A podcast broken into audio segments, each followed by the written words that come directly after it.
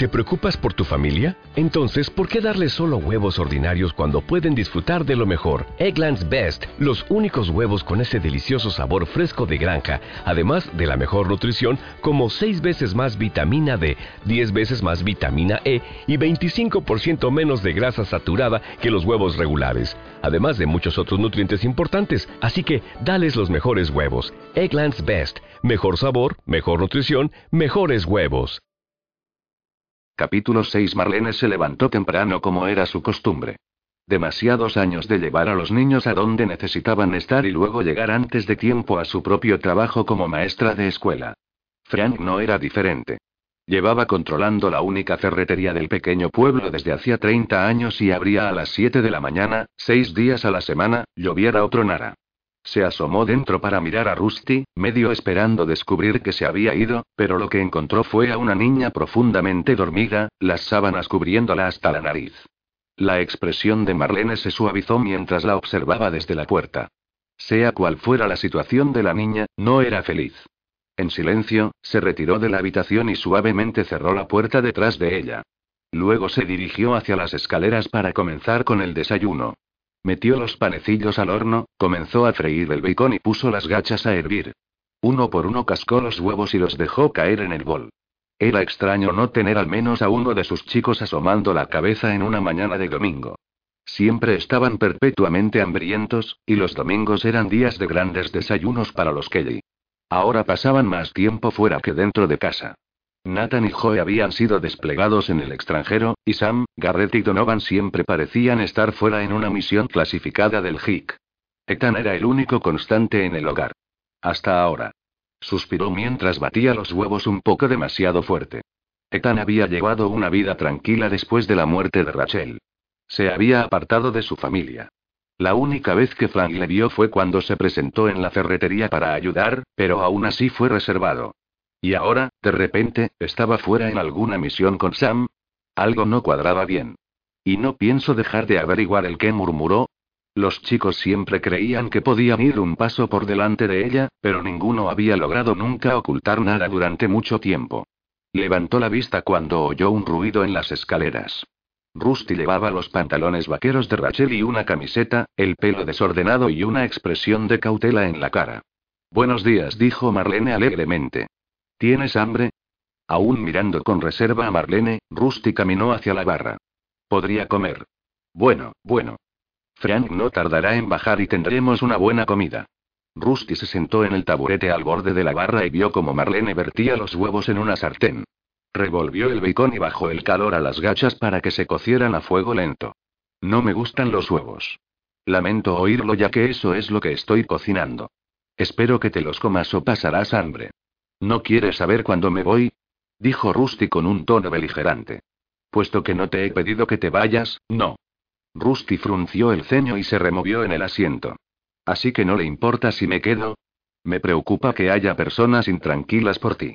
Me parece que al menos debes informar a tu familia de dónde estás. Los ojos de Rusty se congelaron y su cuerpo se puso rígido. No tengo ninguna familia. Nadie a quien le importe de todos modos. Así se lo había figurado Marlene, pero no quería acoger a esta chica si ella tenía una familia preocupada por sus andanzas. En ese momento, Frank bajó por las escaleras y entró en la cocina. Se detuvo a depositar un beso en la mejilla de Marlene antes de dirigirse a la barra. Echó un vistazo a Rusty con cautela, pero se sentó sin hacer ningún comentario. Rusty tampoco le desplegó la alfombra de bienvenida precisamente. Se enfrentaban como dos animales cautelosos, cada uno mirando al otro en busca de cualquier movimiento inesperado. ¿Así que estás diciendo que quieres quedarte? preguntó Marlene casual. Rusty frunció el ceño. No he dicho eso. Marlene se giró al coger la sartén y sirvió los huevos en un plato. Frank, ¿podrías traer los panecillos, por favor? Dispuso el bacon junto a los huevos y luego sirvió las gachas en un tazón grande. Después de que todo estuvo sobre la barra, se sentó al otro lado de Frank y Rusty y les hizo señas para que comenzaran. Entonces, ¿te vas a ir después del desayuno? preguntó Marlene mientras untaba un panecillo con mantequilla. Los labios de Rusty se curvaron burlonamente. ¿Quieres que me vaya? No. Si quisiera que te fueras, lo diría. No soy de las que se andan por las ramas. Cierto, murmuró Frank. Ella le lanzó una mirada de reproche. Algo parecido a una sonrisa bordeó la boca de Rusty. Me gustaría que te quedaras si eso es lo que quieres, dijo Marlene a Rusty. Pero si aceptas mi oferta, vas a tener que ser honesta conmigo. Acerca de todo. Y hay reglas. Frank soltó un bufido y Marlene le miró airadamente de nuevo. No empieces con las reglas, dijo Frank con un suspiro de resignación. Solo asiente con la cabeza y di. Sí, señora. Marlene se encontró con la mirada de Rusty. ¿Suena como algo con lo que puedas vivir? Rusty se retorcía bajo el escrutinio de Marlene. Picoteó su comida y jugó con un trozo de bacon con el tenedor. ¿Qué pasa si cambias de opinión? Marlene se obligó a no reaccionar ante el miedo y la inseguridad en la voz de la niña. Y era una niña. Una tratando de ser dura como un adulto, pero sin embargo, un bebé. No voy a cambiar de parecer, Rusty. Siempre y cuando cumplas con mis reglas y respetes mi casa, entonces nos llevaremos muy bien.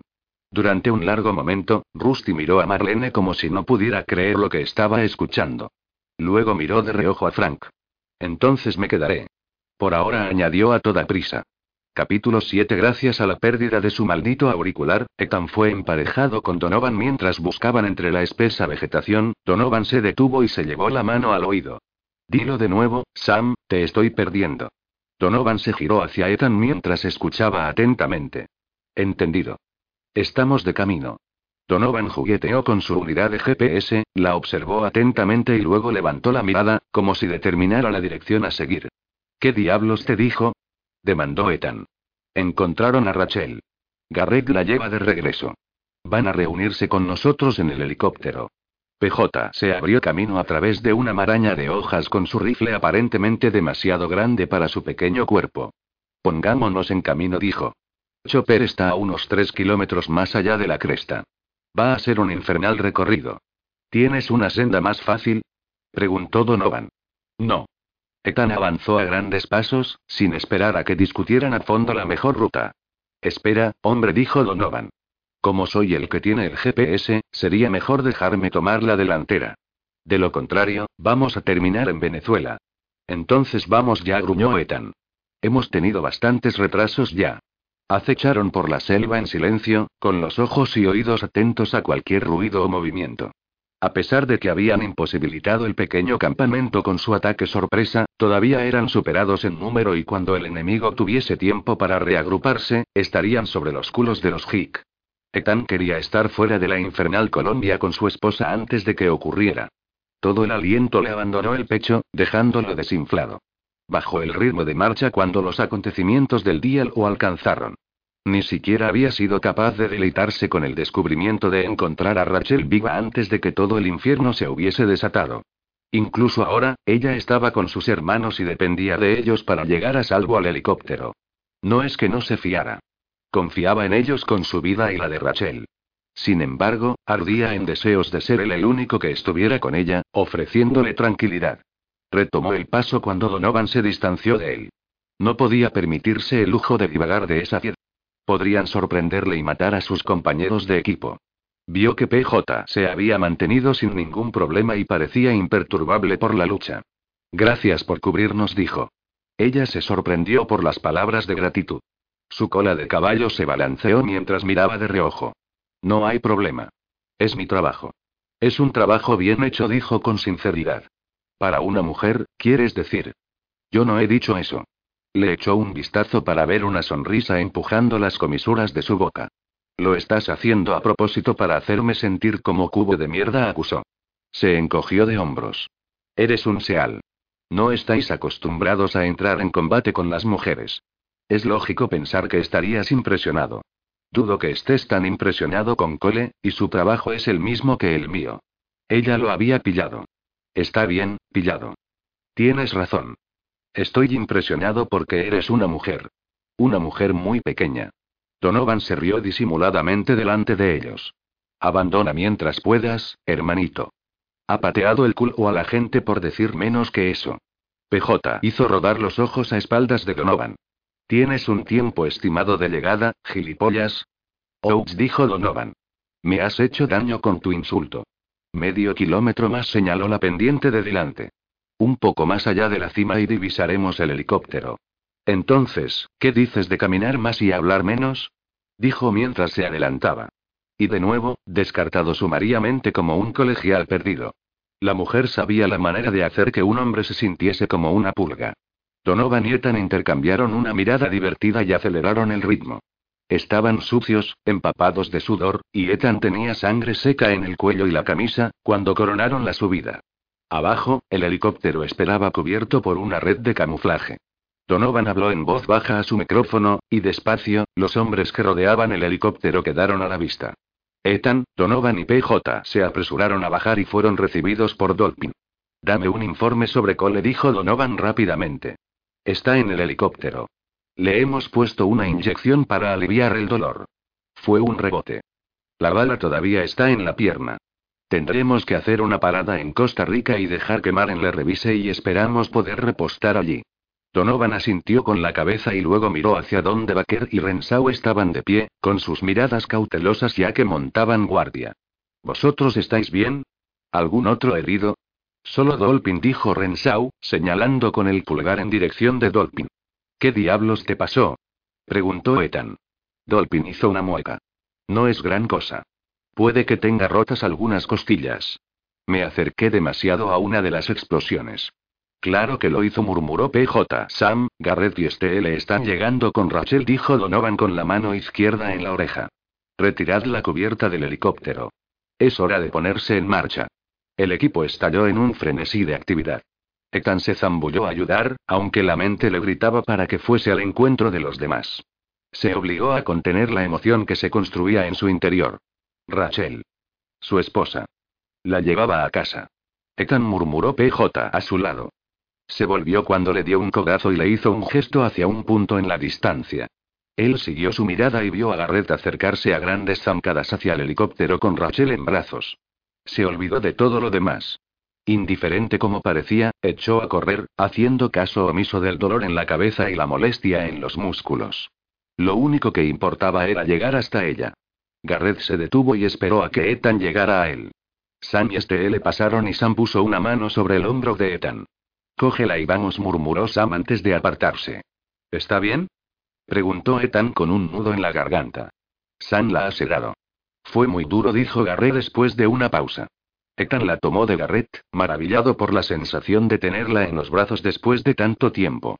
Esta vez, absorbió la sensación ya que antes la había lanzado sobre los hombros para poder moverse rápidamente. Vamos, vamos, métela en el helicóptero, dijo Garrett. Ethan la acunó en los brazos y se dirigió hacia el helicóptero a medida que retiraban las redes del rotor de cola. Se colocó mientras los otros tomaban asiento y Donovan subía a la cabina. Ethan contempló la delicada cara de Rachel y echó el primer vistazo largo a su esposa desde que irrumpió en su choza. Sus ropas estaban raídas, los pantalones cortos finos y gastados. Su camiseta tenía numerosos agujeros y tenía manchas de suciedad. No llevaba zapatos, y su pelo colgaba lánguidamente sobre su cabeza. Pero para él, nunca le había parecido más hermosa. La emoción se apoderó de él, con la garganta hinchada y las lágrimas que le quemaban los párpados. Incapaz de pensar, de reaccionar, simplemente apretó los labios en su frente y se aferró a ella tan fuerte como pudo. Tengo que admitir que era escéptico, dijo Sam mientras se deslizaba por el suelo al lado de Garrett frente a Ethan.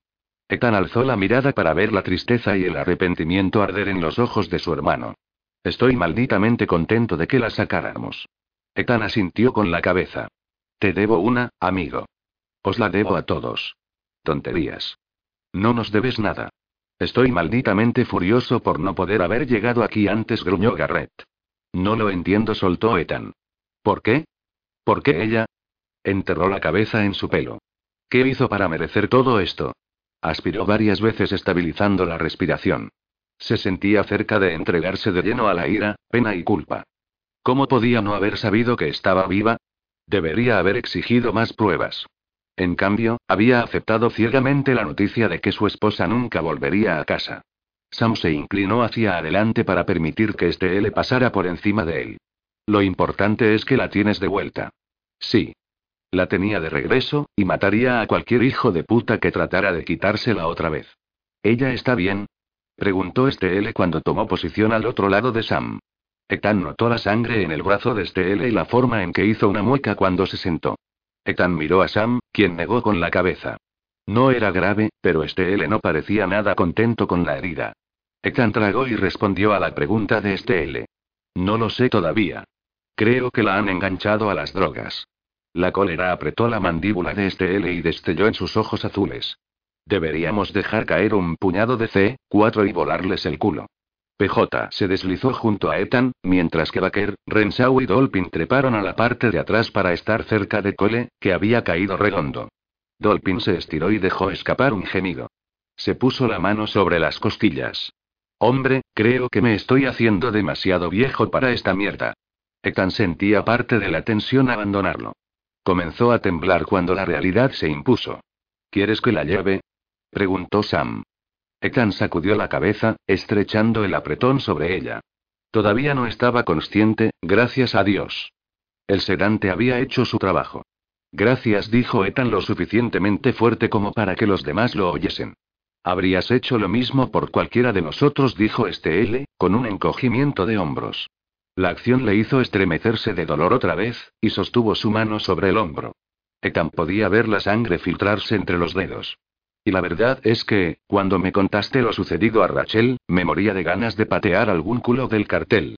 Me alegro de que esté bien. ¿Estaba bien? Esa era la pregunta del millón. Estaba viva, pero ¿quién sabía realmente cómo estaba? Los hijos de puta le habían inyectado drogas y sabe Dios durante cuánto tiempo.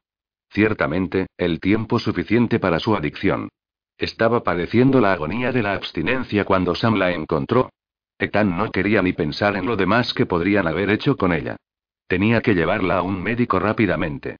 Pero primero tenían que salir pitando de aquí. Vivos. El zumbido de las aspas y el rugido del motor cortaron lo siguiente que Ethan podría haber dicho. En cuestión de segundos, Donovan despegó y pasó rozando los árboles.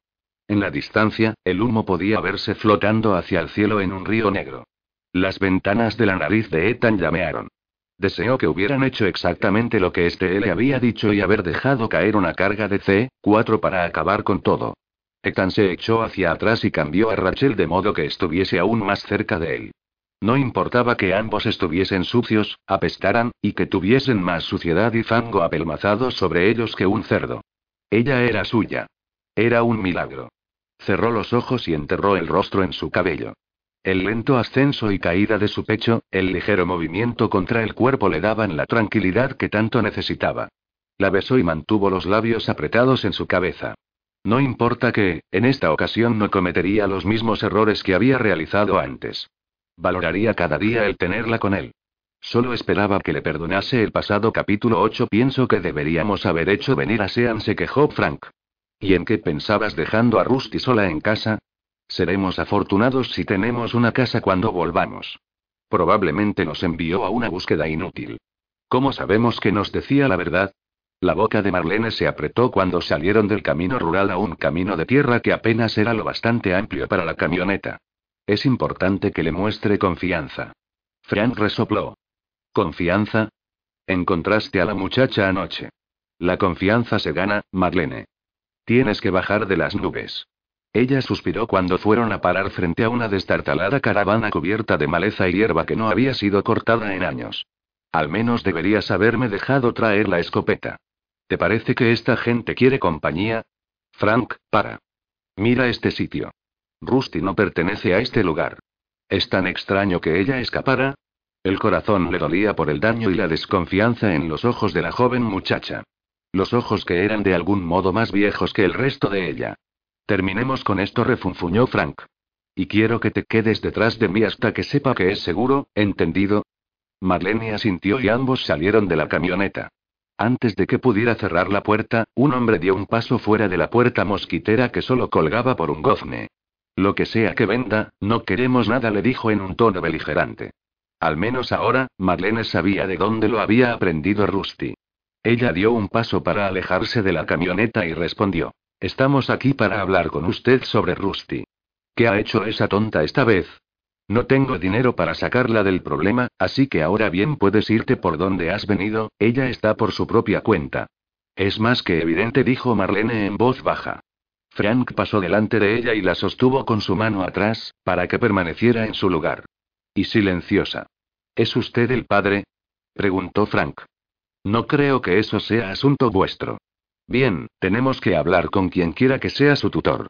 El hombre miró fijamente durante mucho tiempo, y luego se metió las manos en los vaqueros andrajosos y sacó hacia afuera el pecho. No es familia mía. Ella y su madre vivían aquí conmigo, pero su madre se fue otra vez. Sin decir si volvería o cuándo lo haría. La muchacha siguió sus pasos. Lleva fuera una semana. Marlene cerró los ojos contra las repentinas lágrimas. Una semana. Una semana sola sin alimento, asustada y ningún lugar para volver. Rusty no había mentido sobre esto. Ella alcanzó la mano de Frank y la apretó apremiante. Él cogió los dedos y le dio un apretón de vuelta. Entonces usted no es su tutor legal. Infiernos, no. Sería la inútil de su madre. Me lavo las manos sobre ambas. Un gran alivio, diría yo. Gracias, dijo Frank. Se dio la vuelta y gesticuló hacia Marlene para regresar a la camioneta. ¿Quiénes dijeron que eran? llamó el hombre. ¿Y qué ha pasado con Rusty? Frank caminó hacia su lado de la camioneta e hizo una pausa en la puerta para mirar al hombre. No lo dije. Gracias por su tiempo. Entró y encendió el motor. Estaban a unos tres kilómetros de la caravana cuando él dijo solo una palabra. Y eso fue simplemente para escupir un obsceno juramento. Deberían pegarle un tiro al hombre, gruñó Frank. Marlene luchó para guardar la sonrisa en sus labios. Conocía bien a Frank. Él podía haber presentado un buen frente, pero ladraba más que mordía, pues en lo profundo, tenía un corazón tan suave, tal vez más, que el suyo propio. Entonces adivino que no te importará si ella se queda. Necesita algo de ropa decente. Tal vez podrías llevarla de compras en Clarksville. No podemos tenerla corriendo siempre con la ropa de Rachel. Marlene alcanzó la mano de él y metió la suya adentro. Rusty estaba sentada en el mismo taburete frente al mostrador donde había estado colocada cuando Marlene y Frank se marcharon una hora antes. La postura era tensa, su expresión molesta. Les echó un vistazo cuando ellos llegaron, pero giró la cabeza, rechazando encontrar su mirada. Marlene quiso desesperadamente abrazarla. La chiquilla probablemente no había recibido demasiados abrazos, pero no estaba segura de que Rusty los tolerara. Su lenguaje corporal gritaba. Aléjate, no me toques. En cambio, ella caminó alrededor de la barra y dejó el monedero sobre la encimera. Frank merodeó en el fondo como si quisiera decir algo, pero entonces suspiró y se alejó, dejando a las dos mujeres solas. Como si no pudiera soportar más el silencio, Rusty apretó los puños y alzó la mirada hacia Marlene, sus ojos gritando desafío. Dio su mejor gruñido de me importa una mierda. Bien, ¿hablaste con Carlo? Marlene cabeceó. Lo hicimos. Rusty se encogió de hombros. Entonces adivino que dijo que Sheila huyó y que él no le importa una mierda lo que me pase. Primera regla. Vigila tu boca. No permito esa clase de vocabulario de mis muchachos, y no lo toleraré de ti. Sus labios se curvaron en una burla, pero ella no dijo nada más. No te mentiré, Rusty. Carl dijo exactamente lo que tú esperabas que dijera, pero tenía que escucharlo con mis propios oídos. Tenía que asegurarme que nosotros no entrábamos en un lío legal por ofrecerte un lugar para quedarte. Sí, bueno, la única manera para que Carl dijera que le importaba era si había algo para él. Si pensaba que tenías dinero, me utilizaría para conseguirlo. Marlene suspiró. No tienes que preocuparte más de Carl. Te lo prometo. Todavía está el problema de tu madre, pero vamos a cruzar ese puente siempre y cuando lleguemos a él. Por ahora, te quedas aquí. La primera cosa que vamos a hacer es ir a comprar algo de ropa decente. Rusty miró con recelo hacia ella, pero Marlene no le hizo caso y siguió adelante. También está la cuestión de la escuela. Voy a esperar que asistas y termines tu educación cuando se inicie en agosto. La escuela es aburrida, dijo rogando los ojos. Para una chica inteligente como tú, no lo dudo, pero no por ello es menos necesario. Nunca entrarás en la universidad si no terminas la escuela secundaria. ¿La universidad? Se rió, sonaba amarga y burlancia. ¿Qué iba a hacer una chica como yo en la universidad? No me lo puedo permitir y nunca lo conseguiré en cualquier caso con mis antecedentes. ¿Antecedentes? Sí murmuró. Nada importante. Fui enviada al reformatorio una vez. ¿Por qué? Rusty alzó la barbilla, y el fuego ardió en sus ojos. Prostitución. Marlene cerró los ojos y se obligó a no derrumbarse frente a esta niña. Cuando volvió a abrirlos, vio la ira reflejada en el rostro de Rusty. Ella no apreció la pena de Marlene. Bueno, lo hecho, hecho está. No podemos cambiar el pasado, pero podemos malditamente seguro cambiar el futuro. Tú vas a la escuela, y vas a trabajar duro. No hay excusas. Hubo un ligero cambio y Rusty pareció marchitarse un poco en el taburete. Marlene se apoyó en el mostrador y tomó la oportunidad para cubrir las manos de Rusty con las suyas. No dudo de que hayas tenido una vida dura y que mucha gente te ha defraudado. Puedes revolcarte en la miseria y seguir siendo una víctima, o puedes hacerte cargo de tu destino y darle un giro. La elección depende de ti. No puedo hacer que lo hagas, y no lo haré. Frank y yo te proporcionamos la oportunidad, pero tienes que querer más. Rusty miró las manos de Marlene, sus ojos brillaban con lo que parecían ser duras lágrimas luchadoras. ¿Por qué haces esto? ¿Qué ganas con ello? No todo el mundo hace algo a cambio de otra cosa, dijo Marlene suavemente. Además, el verte graduarte e ir a la universidad y hacer algo de ti será lo que saque de esto. ¿Así que me puedo quedar? preguntó esperanzada. Puedes quedarte. Marlene recogió su monedero otra vez y cogió las llaves del coche. Anduvo hacia la puerta de garaje y luego se dio la vuelta y miró fijamente a Rusty. Bueno, no te quedes ahí sentada, vamos. Rusty se revolvió en el taburete y frotó nerviosamente las manos en la pernera de su pantalón. ¿Dónde vamos? A comprar algo de ropa y zapatos. Tal vez a hacer algo con ese pelo, ya que estamos en ello. Rusty frunció el ceño y pasó la mano a la defensiva sobre los largos mechones. ¿Qué le pasa a mi pelo? Nada, si no te molesta parecer un gallo de color rosa, dijo Marlene secamente. Sé que los niños en estos días se hacen las más raras ideas sobre la moda, pero confía en mí, ese aspecto nunca es una buena idea. Era de noche cuando llegaron a la entrada. Frank las recibió en la puerta y tomó las bolsas que llevaban. Echó un doble vistazo cuando vio a Rusty. Marlene sonrió y se dirigió a Rusty. ¿No te dije que no te reconocería? Rusty agachó la cabeza tímidamente y parecía que quería que el suelo se la tragara. Su confianza estaba en la cuneta, pero si Marlene se salía con la suya, lograría que se recuperase. Te ves bien, dijo Frank ásperamente. Como una joven dama en lugar de un pan de esos. Rusty realmente sonrió ante el cumplido ambiguo. Hay más bolsas en el maletero, dijo Marlene, mientras caminaba hacia la cocina. ¿Has vaciado la tienda? resopló Frank. Casi. No me he divertido tanto comprando como cuando Rachel y yo solíamos ir. Su boca temblaba mientras las palabras se deslizaban antes de que ella lo pensara mejor. Frank le apretó el brazo de camino hacia la puerta. ¿Qué pasó con Rachel? preguntó Rusty. La mencionaste antes. Marlene suspiró. Estaba casada con mi hijo Ethan. ¿Se divorciaron? No. Ella murió hace un año, contestó con suavidad. Rusty se movió incómoda. Lo siento. Marlene sonrió. No lo sientas. Le digo a Ethan todo el tiempo que es el momento de continuar con la vida y entonces no presto atención a mi propio consejo. La querías mucho. No era una pregunta sino una afirmación respecto a los hechos. Sí, lo hice.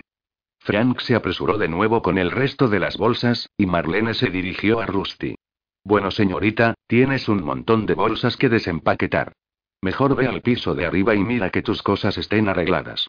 El cuarto de baño al final será tuyo. Con todo el maquillaje y cosas para el pelo que compramos, estarás organizando la ropa y los cosméticos hasta la hora de dormir. Por un momento, Rusty no se movió. Se removió incómoda, pasando de un pie al otro. Luego miró a Frank y finalmente a Marlene. Gracias. Eh, quiero decir y bien, gracias. Marlene le dio unas palmaditas en el brazo. Eres completamente bienvenida. Capítulo 9 Cuando Donovan aterrizó el helicóptero sobre el descampado de tierra junto a un indescriptible edificio de piedra, una mujer con bata blanca de laboratorio se apresuró a salir, cubriéndose la cara con una mano. Ethan acercó a Rachel mientras Sam bajaba de un salto y corría agachándose hacia la mujer. La doctora Maren Scofield. Había oído hablar de ella por sus hermanos. El GIR la había rescatado durante una intensa toma de rehenes. Había sido la única superviviente. Después de dejar África, había establecido su clínica en una zona pobre y rural de Costa Rica. Sam regresó con la doctora Escofiel, un momento después ella asomó la cabeza en el interior del helicóptero para estudiar a los heridos. Señaló a Cole. Llevarle primero. A la sala de examen de enfrente su mirada pasó por encima de Rachel hacia Dolphin y luego a Estelle. Señaló a Estelle primero. A la segunda sala de examen entonces hizo un gesto hacia Dolphin. Llévalo a la parte de atrás. Tengo un portátil de rayos décimo. Comprobaré si se ha roto alguna costilla. Cole gruñó y sacudió la cabeza. Dolphin también se quedó quieto. Examina a Rachel primero, dijo Estelle con firmeza. La doctora Scofield miró a Rachel con sorpresa y luego regresó a los hombres como calculando su determinación. Realmente creo que las heridas de arma de fuego deben inspeccionarse primero. Cole levantó la mano, el dolor era evidente en los pliegues de su frente. Rachel va primero. La doctora Scofield se encogió de hombros y miró a Ethan. Tráela dentro, luego se giró hacia Sam. Consigue meter a tus hombres en las salas de examen o no les quedará ningún miembro. Si se pudren no será culpa mía. El resto de vosotros podéis ducharos en la parte de atrás mientras esperáis. Sam le indicó a Ethan que saliera. Entraremos, Maren. No te sulfures.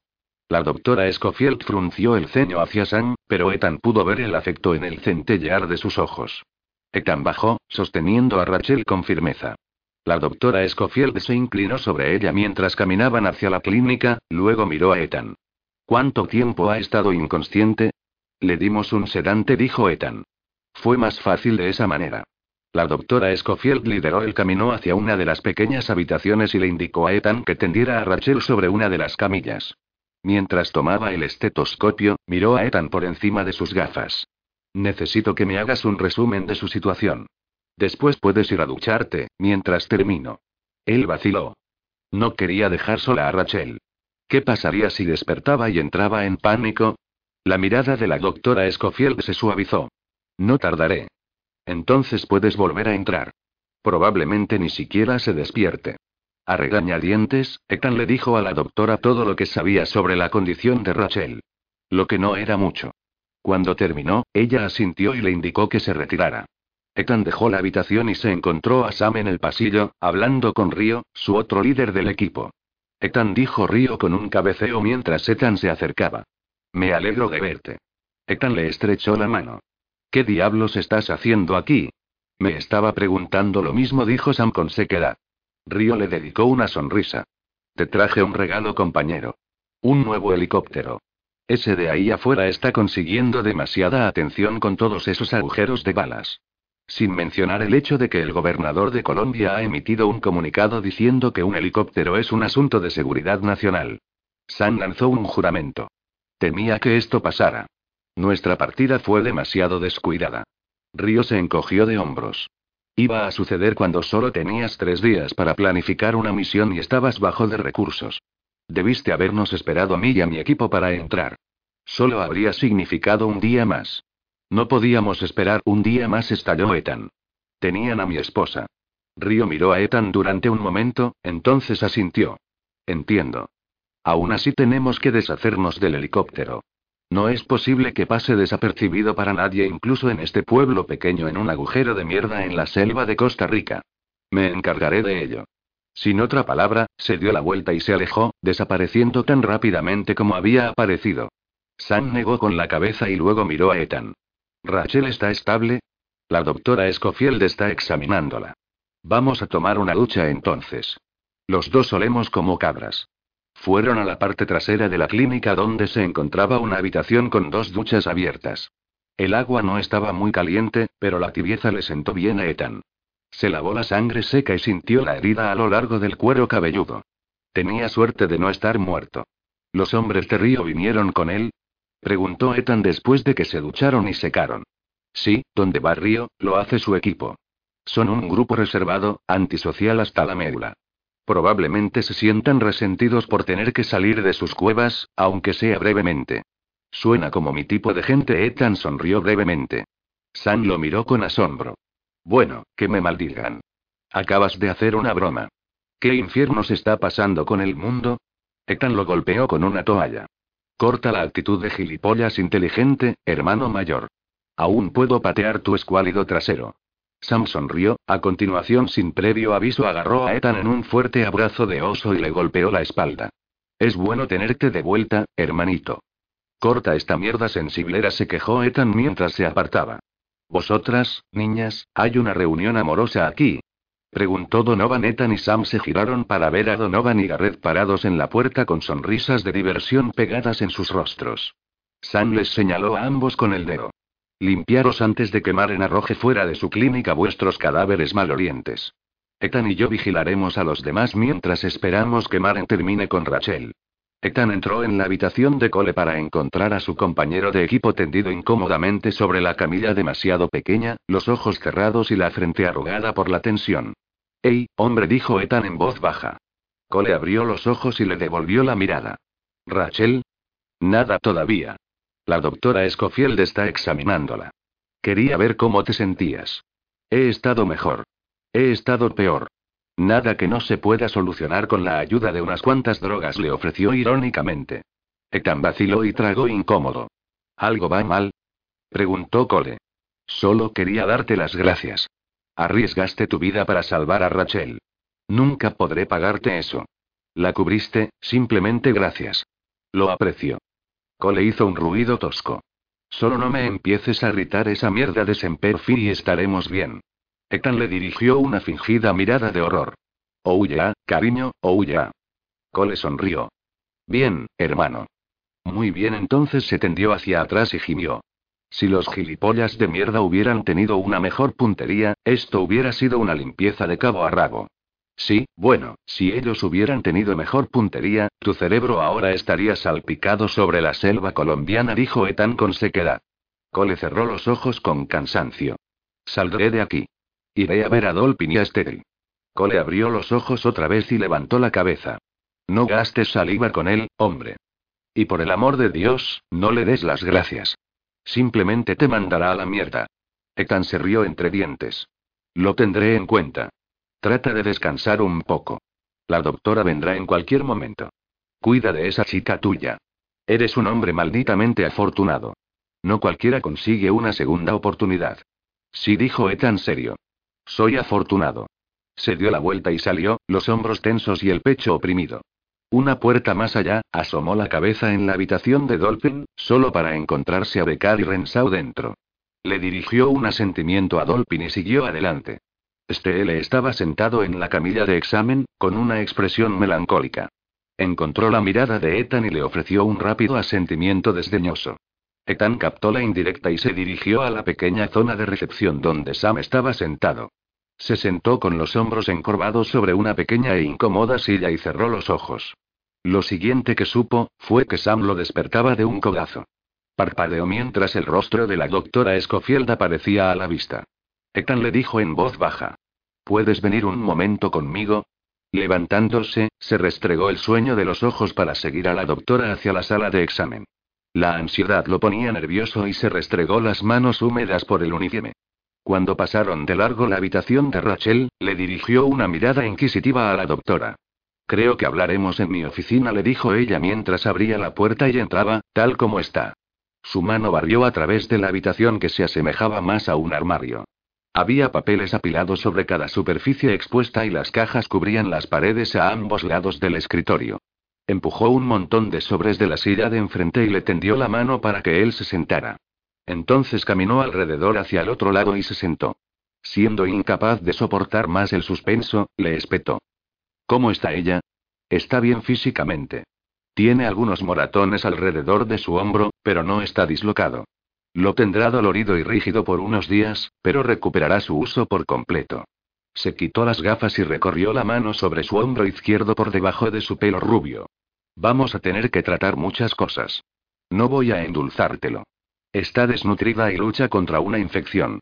En pocas palabras, se está deteriorando y va a necesitar tiempo para recuperarse apropiadamente. ¿La hirieron? Preguntó Ethan suavemente. Quiero decir, físicamente. Su rostro se torció con simpatía. No hay evidencia de un trauma sexual reciente. Ha estado mucho tiempo en cautiverio, así que es imposible saber lo que sufrió desde el principio. Le he sacado sangre y haré pruebas para enfermedades de transmisión sexual. Ethan tragó y entonces volvió a tragar. Quería vomitar ante el pensamiento de lo que esos sucios bastardos pudieron haber hecho con ella. Había sido su prisionera, indefensa, mientras él estaba a un mundo de distancia. No hará ningún bien torturarte a ti mismo, le dijo gentilmente la doctora Escofield.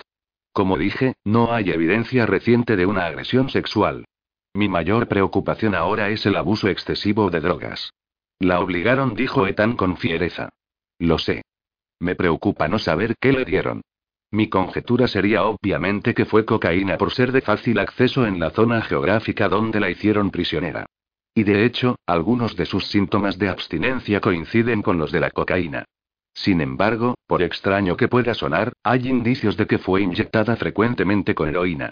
Ethan cerró los ojos ante la repentina ola de rabia y dolor. Muchos de los síntomas que presenta son indicativos de abstinencia de la heroína.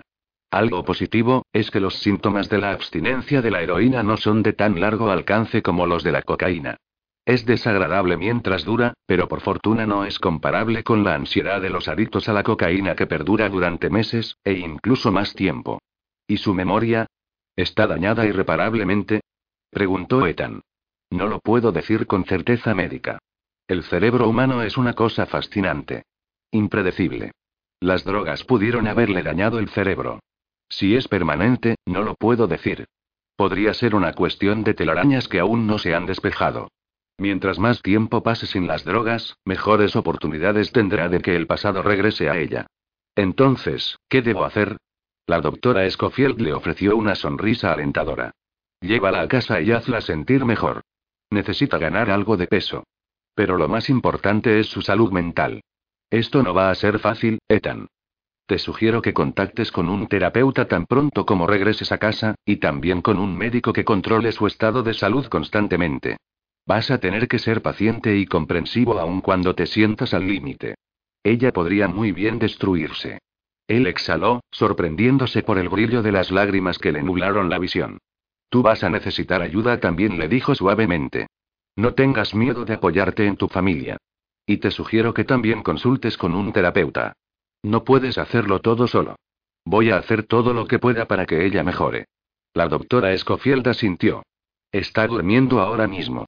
Se despertó por un momento, pero una vez que le aseguré que estaba a salvo y que tú estabas cerca, se deslizó en el sueño otra vez. Tiene síntomas de abstinencia. Incluso cuando duerme, se sacude y tiene temblores musculares.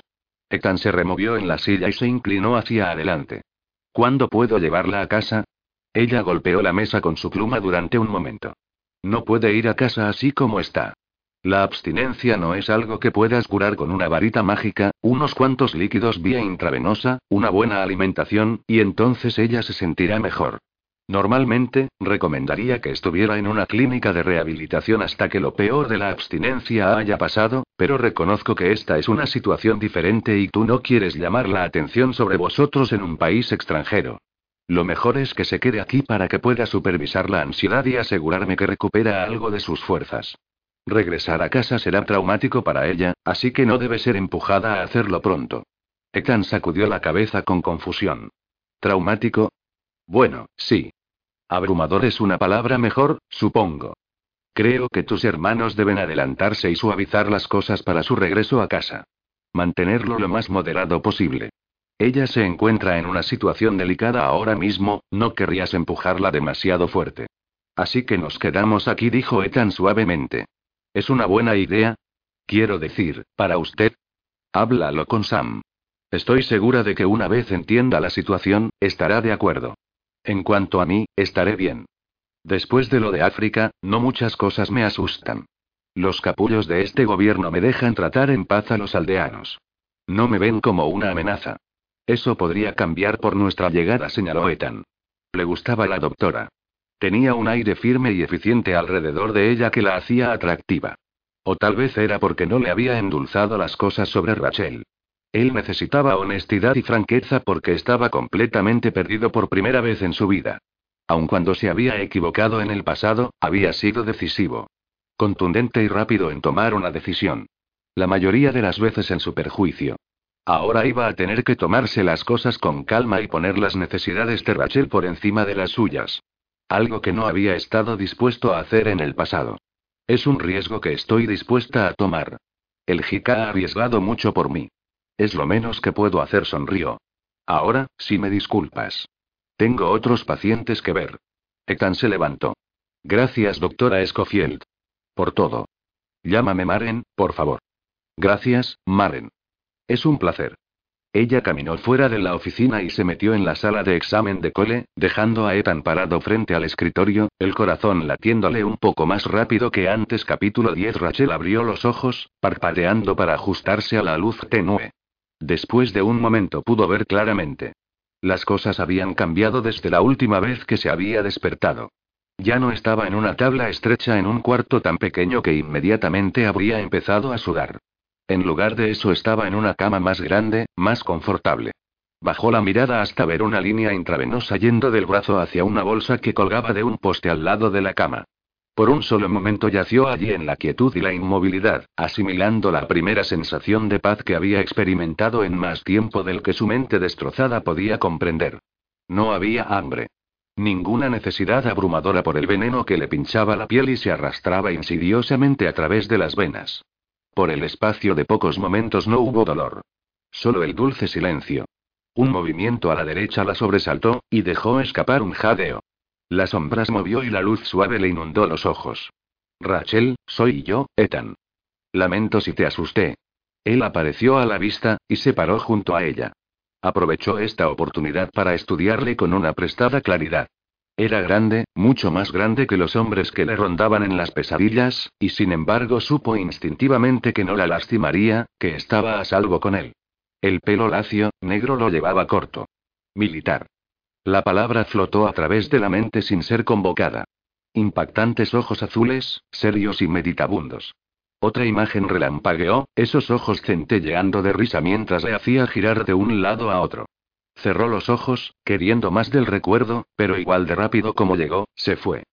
¿Te duele? La voz urgente de Ethan se estrelló a través de la afabilidad de los sueños. Agitó los ojos para abrirlos de nuevo, y esta vez, estaba inclinado cerca, los dedos alcanzándole tentativamente la mejilla. En lugar de responder, se estiró y agarró los dedos de él. Eran tan cálidos y fuertes alrededor de los suyos. Él le frotó la parte superior de la mano con el pulgar y entonces la subió a los labios en un gesto tan tierno que le conmovió profundamente. Oye, murmuró él con una voz quebrada. ¿Cómo estás? Ethan. Sí, nena, soy yo, Ethan. Estás a salvo ahora. ¿Lo entiendes? Asintió con la cabeza, la garganta demasiado constreñida para decir cualquier cosa.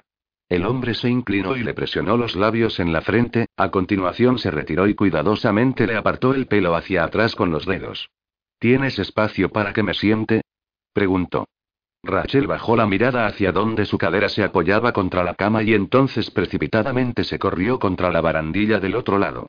Se acomodó sobre la cama, su muslo presionó el de ella. ¿Cómo te sientes? Pensó por un momento. ¿Cómo podría explicar cómo se sentía?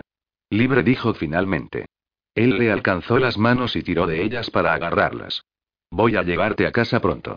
La doctora Escofiel quiere observarte durante unos días y asegurarse de que estás bien para salir antes de que nos vayamos. Pero estaré contigo todo el tiempo. Más imágenes le perturbaron la memoria. Empañadas, suspendidas en el borde del recuerdo. Esta vez vio la cara de Ethan contraída con furia, gritando y ella respingó en la oscuridad sintiendo que caía sobre ella. Rachel. Volvió bruscamente la mirada hacia la de él e intentó controlar la rápida respiración. ¿Qué te pasa, cielo? Ella sacudió la cabeza, incapaz de explicar el breve flash que la había desestabilizado así. Por un largo momento, Ethan simplemente clavó los ojos en ella, con la mirada acariciándole la cara con tanta certeza como si la acariciara con los dedos.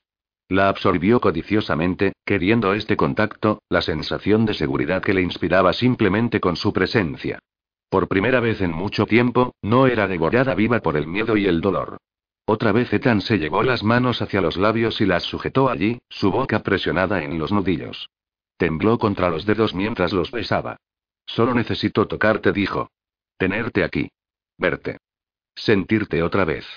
La emoción le atascó la voz, poniéndola tensa y en carne viva. Pensé que estabas muerta. Me dijeron que estabas muerta. Te enterré, llevé luto por ti, traté de seguir adelante con mi vida sin ti. Y ahora aquí estás. Es más de lo que alguna vez esperé o soñé. Se le cortó la respiración e hipó bruscamente desde el pecho. Las entrañas se le retorcieron y estrujaron. Las lágrimas ardieron como el ácido. Te esperé, susurró ella. Con el paso del tiempo pensé que te había imaginado. Cuando lo olvidé todo menos mi nombre, creí que tal vez te había conjurado y esa esperanza estaba prohibida para mí. Sabía que ibas a venir cuando no sabía nada más. Él inclinó la cabeza, bajándola hasta que su frente tocó la de ella. Te amo, Rachel. Tan condenadamente tanto. Sé que tenemos mucho que superar, pero ya no estás sola. Nunca estarás sola otra vez. Ella cerró los ojos, saboreando su promesa. Le daba miedo creer, esperar después de tanto tiempo que la pesadilla hubiera terminado. Hay mucho de lo que no me acuerdo, dijo con vacilación. ¿Le enojaría que solo pudiera recordar fragmentos de su vida juntos? No solo eso, sino que apenas podía recordarla. Como sintiendo su agitación, él se apartó. Se quedó con la mirada fija en ella, los ojos repentinamente atormentados. Casi culpables. Entornó los ojos con perplejidad. ¿Por qué tendría que sentirse culpable? Está bien, Nena la tranquilizó. Regresará con el tiempo, y lo enfrentaremos juntos. Lo que importa es que te tengo de regreso. ¿Qué me dio? La doctora. Siento, ¿te duele mucho? ¿Quieres que la traiga? Ella negó con la cabeza. No. Siento, mentalmente examinó su estado físico. Calma. Mi mente está tranquila. Mi piel no está erizándose y sin embargo sé que está ahí, esperando regresar. Él le tocó suavemente la cara, las puntas de los dedos deslizándose sobre el pómulo y los labios. Venceremos esto. Rachel cerró los ojos mientras la pena se acomodaba, densa y sofocante.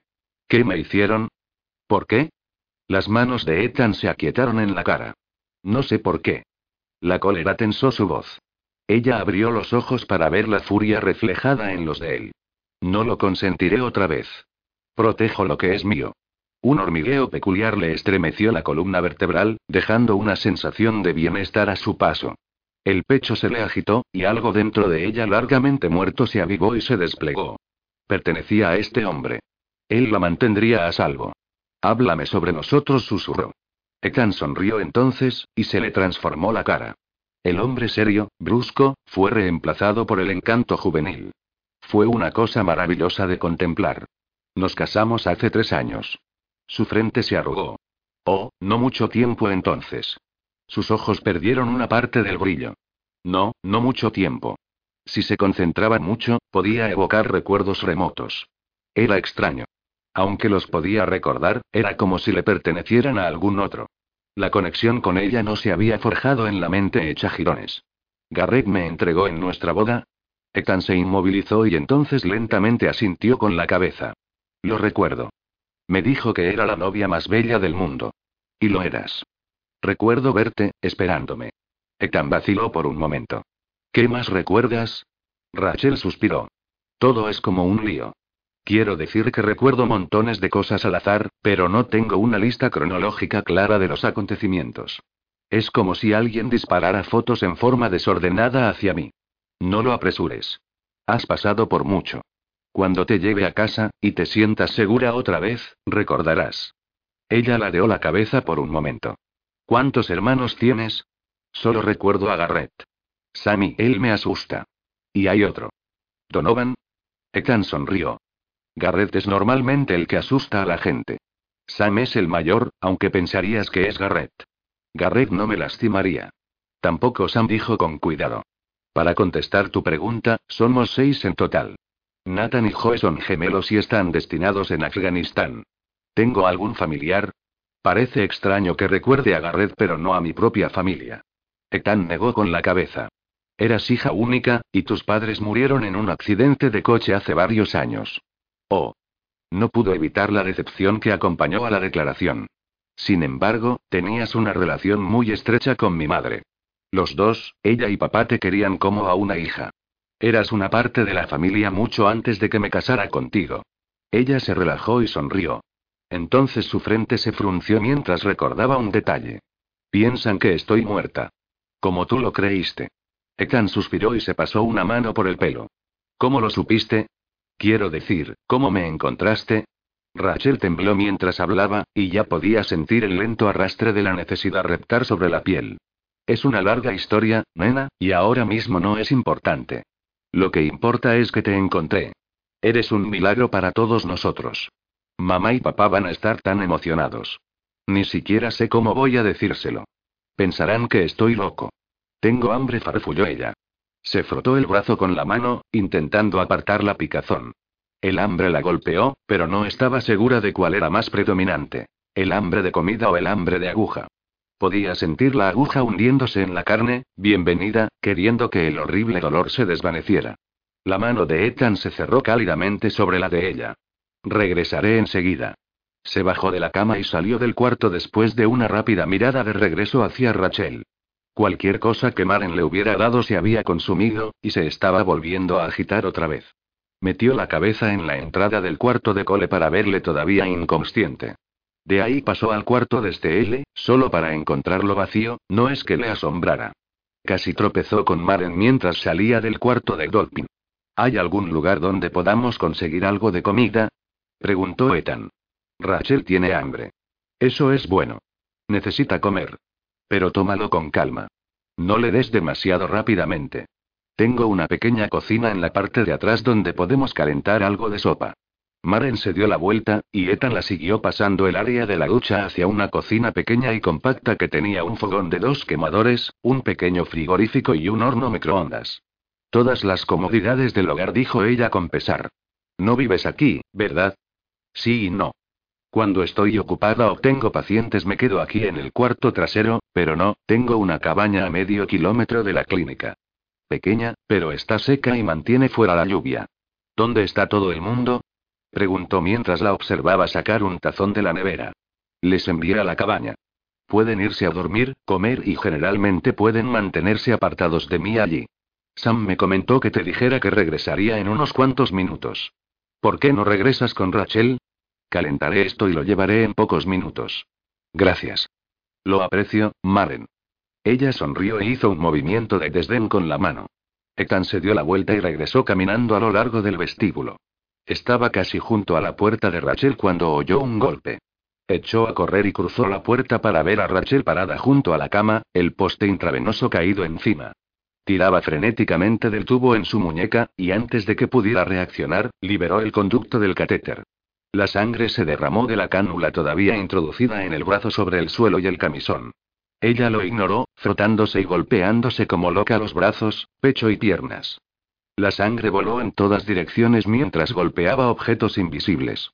Ethan saltó sobre la cama y la aferró a él.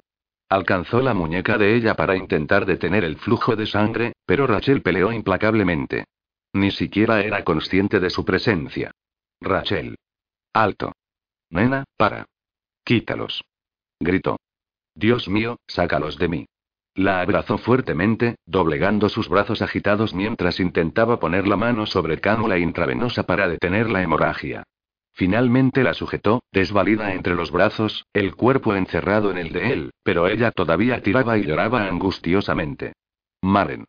Gritó. Te necesito aquí dentro. Rachel gritó otra vez, un sonido agudo de terror. Arqueó su cuerpo, doblándose contra él con sorprendente fuerza. Rachel, cielo, te tengo. Estás bien, lo juro. Están todos sobre mí, gimió. Quítalos. ¿Quitar qué? Ahí no hay nada. Maren entró violentamente en el cuarto, la bata de laboratorio volando a su paso. Dirigió una mirada y entró en acción. A la cama ordenó. Necesito volver a enganchar esa vía intravenosa. Ethan la colocó sobre la cama y la mantuvo sujeta mientras Rachel pateaba y corcoveaba sin parar. Los ojos estaban descontrolados con miedo, las pupilas fijas y muy dilatadas. El sudor bañaba su cara y pelo, y las mejillas eran de un blanco calcáreo. Alucinación, dijo Maren desagradablemente. Hábilmente volvió a unir la intravenosa y entonces sacó bruscamente una botella de medicación del bolsillo. Con manos seguras, llenó una jeringa y entonces se inclinó para inyectarla en la entrada. Cuando lo hubo hecho, puso la mano sobre la frente de Rachel y suavemente enjugó el pelo sudado y enredado. Escúchame, Rachel. No es real. Cualquier cosa que veas, no es real. Mírame. Los ojos salvajes de Rachel enfocaron la atención en Maren, la boca abierta en un grito silencioso. Eso es. Ahora escúchame. Estás a salvo. Es una alucinación. Ethan está aquí. Yo estoy aquí. No vamos a dejar que nada te ocurra. Te sentirás mejor en un minuto, lo prometo. Rachel se desmoronó, los ojos llenándose de lágrimas. Sollozos duros, desgarradores llegaron profundamente de su pecho y sacudieron el cuerpo entero mientras se derramaban de los labios. ¿Cómo los había contenido todo este tiempo? Ethan no lo supo. Tan pronto como Maren retrocedió, recogió a Rachel entre los brazos, sujetándola apretadamente mientras lloraba. Le acarició el pelo, la espalda, cada parte del cuerpo que él podía tocar. Algo dentro de él se rompió. Quiso golpear una pared. Quiso llorar con ella. Por ella. Por todo lo que había soportado. ¿Qué le habían hecho esos bastardos? No podía recordar casi nada y había sufrido interminablemente en retraimiento. ¿Qué pasaba si las drogas habían destruido permanentemente su mente? Negó con la cabeza. No, no aceptaría que su Rachel se había ido. Ella tenía que regresar a él. Tenía que hacerlo. Solo tenía que asegurarse de que cuando lo hiciera, cuando recordara el pasado, lograra convencerla de que había estado equivocado. La amaba. Pedir el divorcio había sido el peor error de su vida, y algo que lamentaría hasta el día de su muerte. Cerró los ojos y la abrazó, el cuerpo agitándose casi tanto como el de ella. Lo siento, nena susurró, la voz ahogada con la emoción. Siento mucho decepcionarte. Estuvo durante varios largos minutos arrodillado en la cama, los brazos envueltos alrededor de ella hasta que finalmente se dio cuenta de que se había calmado. Cuando se apartó, la cabeza de ella colgaba a un lado. Cuidadosamente le ahuecó la cara y entonces la bajó de regreso a la almohada. Las pestañas revolotearon delicadamente contra las mejillas mientras volvía a caer en el olvido. La mayor parte de la sangre está en el suelo y en su ropa, dijo Maren en voz baja. Podemos cambiar las sábanas más tarde. Déjala descansar. Limpiaré lo que está en el suelo, y cuando despierte de nuevo, le traeré una muda limpia. ¿Puedo quedarme con ella? Preguntó, aunque no tenía la intención de dejarla, ni siquiera por un minuto. Por supuesto. Estaré fuera de tu camino en solo un segundo. Dejé la sopa en la mesa, pero probablemente estará inconsciente algunas horas. Cuando se despierte, puedes estar seguro de que comerá. Permaneceré en mi oficina esta noche para monitorear a Cole y a Dolphin. Este L me dijo que me jodiera y se fue, agregó con un brillo divertido en sus ojos. No te lo tomes personalmente. A él le gustan todos más o menos igual. Maren se encogió de hombros. No me importa si le gusto. Hice lo que podía. El resto depende de él. Cinco minutos más tarde, Maren terminó de limpiar la sangre derramada y entonces salió silenciosamente de la habitación, dejando a Ethan solo con Rachel. Ethan descansó sobre la almohada tanto como la mala postura se lo permitía.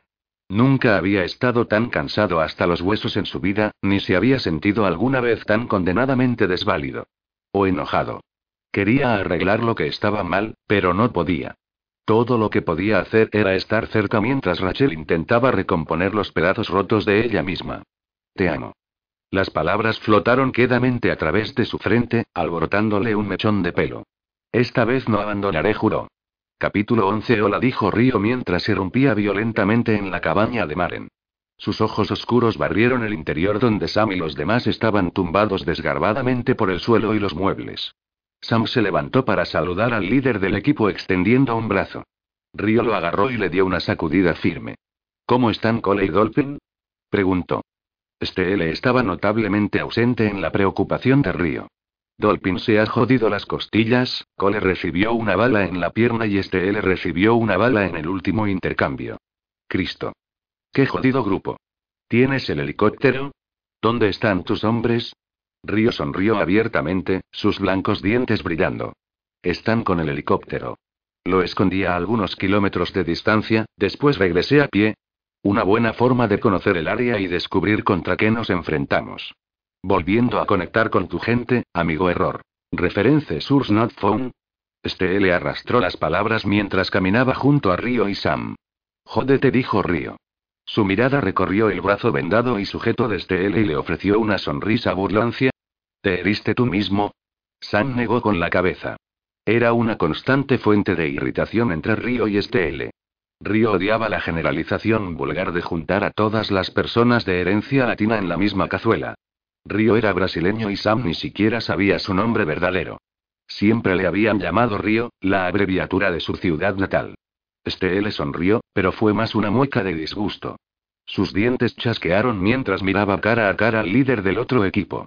Por lo menos yo estaba allí y no fuera en alguna puta misión en Asia, y si no me equivoco, ¿no es donde todavía deberías estar? Simplemente salvo tu culo. No hay nada nuevo en eso, dijo Río relajadamente. Antes de que las cosas pudieran salirse de madre, Sam se puso entre ellos dos. Me gustaría hablar con vosotros dos fuera. Volvió la vista hacia Garrett y Donovan, quienes alzaron sus cejas interrogativamente, pero Sam negó con la cabeza y entonces hizo un movimiento para que Estelle y Río lo siguieran afuera. Esto no era algo en lo que quería que sus hermanos se involucrasen. ¿Qué pasa? preguntó Estelle con tono impaciente. Se ajustó el brazo y solo un parpaleo en sus ojos dejó traslucir el dolor que debía sentir. Te envío a casa con los heridos, le dijo Sam a Estelle.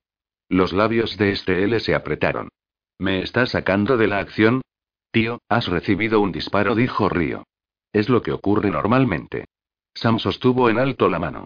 Entonces se giró hacia Río. Lo que te voy a pedir que hagas no será registrado. Se te pagará como siempre, pero esto no es oficial y no tienes que estar de acuerdo. Tanto Estelle como Río se quedaron silenciosos mientras volvían la mirada de nuevo hacia Sam. Bueno, dijo Río lentamente. ¿De qué estamos hablando?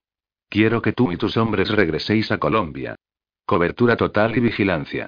Es probable que traslaen el campamento ya que conocemos su ubicación. Quiero que todos los movimientos sean monitoreados de cerca. Requerirá paciencia. Quiero informes, pero no quiero que os mováis, todavía. Río asintió con la cabeza. Vale, podemos hacerlo. ¿Cuál es el peliagudo problema? Actúas como si esto fuera alta traición o algo por el estilo. La mandíbula de Sam se apretó mientras intentaba controlar la oleada de cólera. Esto no es una misión, Río. No es laboral. Es personal. Quiero a esos bastardos. Quiero que paguen por lo que le hicieron a mi familia. Quiero información, y no me importa lo que tengamos que hacer para conseguirla. Estelle y Río estaban inmóviles, y Sam podía ver que estaban comprendiendo finalmente a dónde iba. Quiero saber por qué mantuvieron viva a Rachel. ¿Por qué ese gran engaño? ¿Por qué nos harían creer que murió para luego mantenerla todo este tiempo con vida? Entiendo, dijo Río uniformemente. Conseguiré la información para ti. Tú solo no, Río. Yo. No puedo, no quiero, pedirte que hagas algo como esto sin mí. Voy a casa con mi familia. Me necesitan ahora mismo. Cuando lo arregle todo, me encontraré contigo en Colombia y actuaremos. No vas a hacer esto sin mí, le cortó este L. Sam negó con la cabeza. No. Vas a regresar con tu equipo. Son tu responsabilidad. Cole y Dolphin necesitan un periodo de descanso. Conoces las reglas. Trabajamos en equipo. Vivimos como un equipo. El equipo lo es todo. Este le juró en voz baja. No me gusta, Sam. Estás demasiado involucrado personalmente. Si no quieres que vaya, bien. Deja que Río dirija a tu equipo. Sam lentamente negó con la cabeza. No le puedo pedir a nadie más que haga lo que quiero hacer. No me gusta, dijo Río. Si quieres el trabajo hecho, estupendo. Llevaré a mi equipo y reuniremos a la chusma. Les haremos hablar. Pero creo que deberías ir a casa con los demás. Tu familia te necesita ahora mismo. Me encargaré de mi familia, dijo Sam quedamente. Pero después participaré de nuevo. Quiero su sangre. No puedo pedirte a ti ni a cualquier otro que haga el trabajo sucio por mí. Gilipolleces bufó este L. Piénsalo, Sam. Usa tu maldita cabeza. Estás tan involucrado emocionalmente como Ethan. Te tomas esta mierda personalmente. Alguien se metió con tu familia y quieres venganza. ¿De verdad crees que Garrett se va a ir a casa tranquilamente mientras corres de vuelta a la jungla? ¿Piensas que Ethan solo va a decir vale mientras vas a vengar a su mujer? Lo que necesitas hacer es ir a casa y llevarte a tus hermanos contigo. Sabes que no es correcto o no saldrías a hurtadillas para que no te oigan tus hermanos e intenten detenerte. Esa es una cagada en la que no me pidas que participe, cortó Río. Estamos fuera de esa mierda. Este no es el jodido ejército de Estados Unidos. Llevaré de regreso a mi equipo. Este L puede volar a su casa y tú te llevas a casa a tu familia. Van a necesitarte.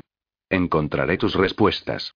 Sam vaciló, destrozado entre la necesidad de venganza y el conocimiento de que Río y este L tenían razón. Ethan le necesitaba. Las próximas semanas iban a ser duras para su familia. Pero al mismo tiempo, recibir respuestas era muy importante. Necesitaba saber por qué había sido secuestrada Rachel. ¿Por qué su familia había sido engañada? ¿Por qué el gran engaño? Nada de eso tenía sentido. Déjanoslo a nosotros, dijo Estelle sin rodeos. Sé que tu fenomenal control te está matando, pero esta es una misión de la que necesitas mantenerte alejado. Conseguiré que mis hombres y el resto de mi equipo suministren apoyo en tierra para Río y su equipo. Río alzó una ceja. Vaya. El poderoso Estelle va a actuar en un puesto de apoyo. Se agarró firmemente el pecho y se tambaleó hacia atrás. Estelle lo inmovilizó con la fuerza absoluta de su mirada. ¿Y os preguntáis por qué paso tan malos ratos lidiando con vuestros asuntos, tíos? masculló Sam. Se pasó una mano por el pelo. Mirad, aprecio la preocupación. Pero decidme una cosa. Si fuera vuestra familia. Si fuera alguien a quien amáis a la que hemos rescatado. ¿Estarías dispuestos a permitir que otro volviera para vengarse? Río dejó escapar el aliento. No. No lo haría. Estelle asintió con la cabeza en conformidad. Está bien, entonces está decidido, se interrumpió y miró de nuevo hacia la cabaña donde sus hermanos estaban descansando. Esto tiene que quedar entre nosotros por razones obvias. Tú eres el jefe, dijo Río. Sam se pasó una mano cansada sobre la cara. Vosotros descansad un poco. Quiero comprobar a Ethan y Rachel una vez más. ¿Vas a entrar? Le preguntó este L a Río mientras se giraba en dirección a la casa. No, regresaré al helicóptero. Contactaré con tus chicos en pocas horas. Este L se encogió de hombros. Haz lo que quieras. Una mano se cerró en el hombro de Ethan y suavemente lo sacudió para despertarlo. Junto a él, Rachel yacía curvada en sus brazos. Giró la cabeza para ver a Sam parado junto a él. ¿Qué diablos ocurrió? Exigió Sam en un susurro. Le tomó a Ethan algunos minutos procesar que Sam estaba mirando las ropas salpicadas de sangre de Rachel.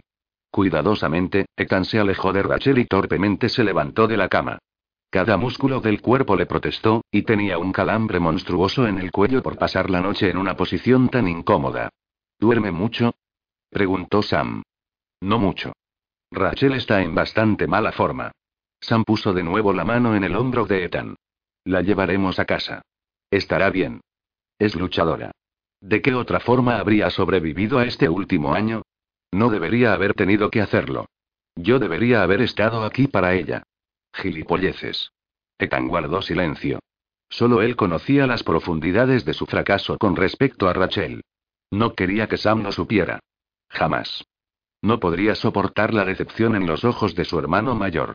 Su padre siempre había inculcado el sentido del honor en ellos. Hacer lo correcto con su mujer. Sus más de 30 años casado con su madre eran un testimonio de que él vivía acorde a su palabra. No solo Ethan no había hecho lo correcto por Rachel, sino que había evadido la responsabilidad, y la había culpado por su propia infelicidad. No puedes vivir en el pasado, hombre, dijo Sam en un tono apenas susurrado. Rachel te necesita. Logra sobreponerte a tu culpabilidad y sé fuerte por ella. Tienes algunos días difíciles por delante. Ethan asintió con la cabeza, aunque dudaba que Sam lo pudiera ver en la oscuridad. Sam estaba en lo correcto. Por algún motivo, a él se le había dado una segunda oportunidad preciosa. No, no la merecía, pero no iba a volverle la espalda. Maren no cree que Rachel deba ir a casa todavía, y después de lo sucedido antes, creo que estoy de acuerdo. Otra vez la mirada fija de Sam fue a la deriva sobre la ropa de Ethan. ¿Qué diablos ocurrió? Ethan explicó la alucinación de Rachel y le dijo a Sam lo que Maren había dicho acerca de la vigilancia de la abstinencia y su preocupación de que Rachel fuera a casa con una familia y vida que no podía recordar. Ella está preocupada por la tensión que supondrá para Rachel. Pensó que sería más conveniente que tú y los demás os adelantarais para suavizar las cosas y que su regreso fuera lo más apacible posible. No me gusta la idea de dejarte atrás, masculló Sam. Yo me quedo. Ethan y Sam levantaron la vista para ver a Garrett de pie en la entrada. Sam negó con la cabeza. No vas a tomar todas las decisiones, dijo Garrett sin alterar la voz. Me quedaré con Ethan y Rachel. Puedes llevarte de regreso a los otros. Cole, Dolphin y Estelle necesitan más cuidados médicos de los que conseguirán aquí. Tú y Donovan podéis comunicar las noticias a la familia. Una vez que Rachel esté lo suficiente bien, Ethan y yo la llevaremos a casa. Ethan asintió con la cabeza. Creo que es lo más conveniente. Si llamo a mamá y papá, solo va a alterarlos. Lo sé. Nunca van a creer que no estoy delirando. Tendrán tiempo para asimilar las noticias antes de que Rachel llegue a casa. No la quiero abrumar. Esto ya va a ser lo suficientemente difícil para ella en su estado actual. Sam frunció el ceño. No me gusta dejar a ninguno de vosotros atrás. Ethan y yo lo podemos manejar, dijo Garrett. Sam dejó escapar el aliento. Bueno, concedió. Eso es lo que haremos. Si Maren da el visto bueno para transportar a los hombres heridos, saldremos por la mañana. Quiero un informe cada tres horas. Tendré un helicóptero de regreso para vosotros tan pronto como Rachel pueda salir. ¿Y qué hay de Maren? preguntó Garrett. No creo que debamos recogerlo todo y dejarla sin protección. No ha estado sin protección desde que la sacamos de África, dijo Sam. Está vigilada. Solo que no lo sabe. Ethan asintió con la cabeza. Y repentinamente el pensamiento de ir a casa no era tan reconfortante como antes. ¿Qué pasa, Ethan? Ethan contempló a Garrett. Sus hermanos siempre captaban sus estados de ánimo. Cualquier cambio o movimiento sin importar lo pequeño que fuera. A veces era como vivir bajo un microscopio. Le temblaron las manos, traicionándolo mientras luchaba por permanecer sensato y calmado. ¿Cómo se suponía que iba a ser la roca de Rachel cuando un viento duro lo derribaría justo ahora? Las palabras se le atascaron en la garganta, rehusando salir por la boca. Era un hombre que había visto y experimentado lo peor que el mundo tenía para ofrecer, y lo había hecho estoicamente y sin temor. Cerró los ojos. Tengo miedo. Tienes todo el derecho de tenerlo, dijo Sam uniformemente. Ethan negó con la cabeza. No. Es hora de que coja el toro por los cuernos. Ser el hombre y marido que Rachel merece. Pude no haber tenido miedo en el pasado, pero era un condenado cobarde. Sus hermanos se miraron y Garrett se encogió de hombros. No, no sabían de lo que estaba hablando. Su matrimonio con Rachel fue una colección de secretos. Secretos que ella nunca habría divulgado. Ella nunca habría ido a su familia con sus problemas. Él lo había sabido y se había aprovechado de ello. Temo que ella nunca recuerde. Y luego temo que lo haga, dijo quedamente. Un claro silencio incómodo se produjo. Ethan bajó la mirada.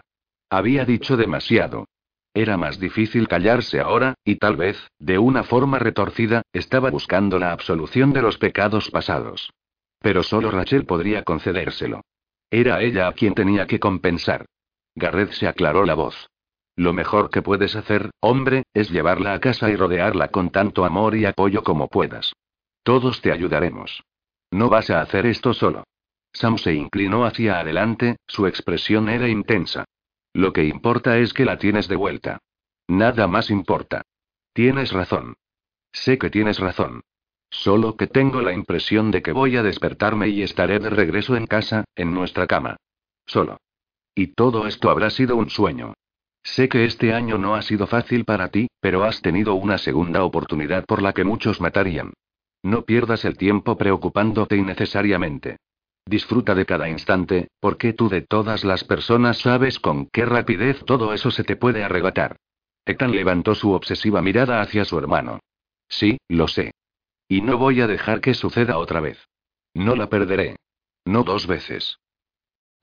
O'Reilly Auto Parts puede ayudarte a encontrar un taller mecánico cerca de ti. Para más información, llama a tu tienda O'Reilly Auto Parts o visita oreillyauto.com.